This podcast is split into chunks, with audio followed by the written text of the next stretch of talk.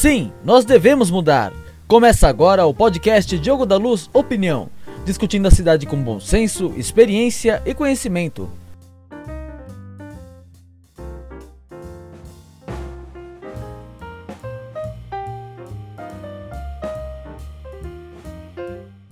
Olá, gente. Parece que está voltando firme à tona a discussão sobre corrupção, impunidade, lava-jato e prisão em segunda instância. Todas têm alguma interligação eu quero colocar para vocês a minha opinião sobre isso tudo e aonde eu acho que realmente está o ponto importante que a gente tem que focar para buscar a solução dessa coisa tão angustiante que nos incomoda, que é ver a bandalheira no setor público com o nosso dinheiro acabando principalmente em pizza, com raras exceções. Bom, primeiro, se a gente vai continuar a achar que precisamos de um herói, de um salvador, a gente não vai resolver a coisa. Me refiro a essa questão que surgiu sobre por uma queixa do Renan Calheiros nessa semana trazendo uma punição ao Deltan Dallagnol, que por sinal já tinha se comprometido a manter um afastamento maior por questões familiares. Claro, claro, claro, não tem o menor sentido a gente ver o Renan Calheiros trabalhar e conseguir a punição do Deltan Dallagnol. Ok, mas a gente tem que entender da onde vem esse aumento da impunidade mais uma vez. E aonde estava o resultado positivo do trabalho todo. Além de bom trabalho que eles fizeram, a turma da Lava Jato, etc., a gente havia conquistado, sem que eles percebessem, o direito à prisão em segunda instância. Aí está o ponto-chave da coisa. No momento que eliminaram mais uma vez a prisão em segunda instância, aí desmancharam lava-jato, lava seja o que for, e qualquer forma de punição porque se não prende na segunda instância e só após a última, e a última é o Supremo, que tem os seus rabos entrelaçados e presos com o parlamento e até com o executivo, a gente sabe no que dá. E olha, pode trocar dois, três ministros, ainda não é o que vai resolver. Portanto, eu estou super convencido. A gente tem que trabalhar firmemente para que volte a prisão na segunda instância. Afinal, ser condenado por um juiz já é uma coisa pouco comum, mas pode haver erro.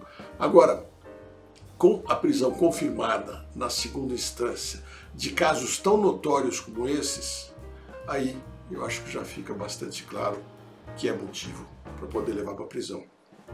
Então, agora está vindo para possivelmente ser colocado em pauta de novo na Câmara dos Deputados a votação do projeto que institui em definitivo a prisão em segunda instância.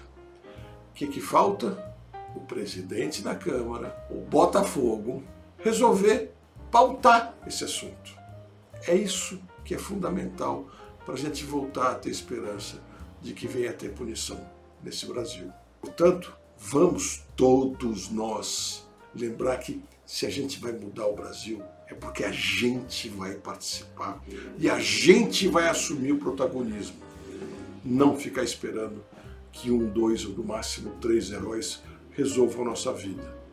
Está na hora de todos, todos, todos nós mandarmos mensagens, pressões a todos os deputados e principalmente ao Rodrigo Maia, presidente da Câmara, dizendo que nós exigimos que seja colocado em pauta a votação da prisão em segunda instância e acompanhar bem de perto para que isso aconteça rápido e aí a gente, a gente pode ter a recuperação das lava-jatos e de todos os trabalhos contra a criminalidade. Vai ter mais na frente, sem dúvida. Nós temos que atuar muito ainda durante, eh, junto do Supremo, mas isso é uma etapa mais adiante. O mais importante nesse momento é a gente entender que a prisão em segunda instância é o divisor de águas e é por isso que a gente tem que lutar. Não se deixe cair por discussões menores aqui e ali, personalizando que não, mas vai tirar esse, vai colocar aquele, vai mudar, é o Aras, é o Delanhol, é não sei o quê. Todos são figuras que trabalham nesse sentido. Mas se a gente tiver a prisão em segunda instância, tudo vai começar a acontecer gradualmente de uma forma a realmente moralizar mais o país. Por isso, assuma o seu papel.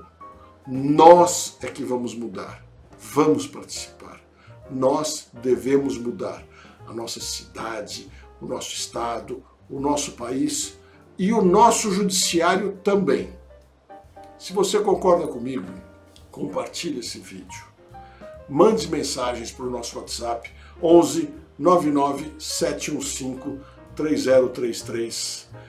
Vá nas nossas redes, Diogo da Luz Novo, dê sua opinião, participe, fale com as pessoas e vamos divulgar e vamos mudar o estado das coisas.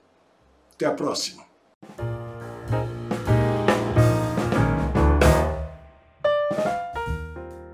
Você ouviu o podcast Diogo da Luz Opinião. Acompanhe toda sexta uma visão sobre São Paulo.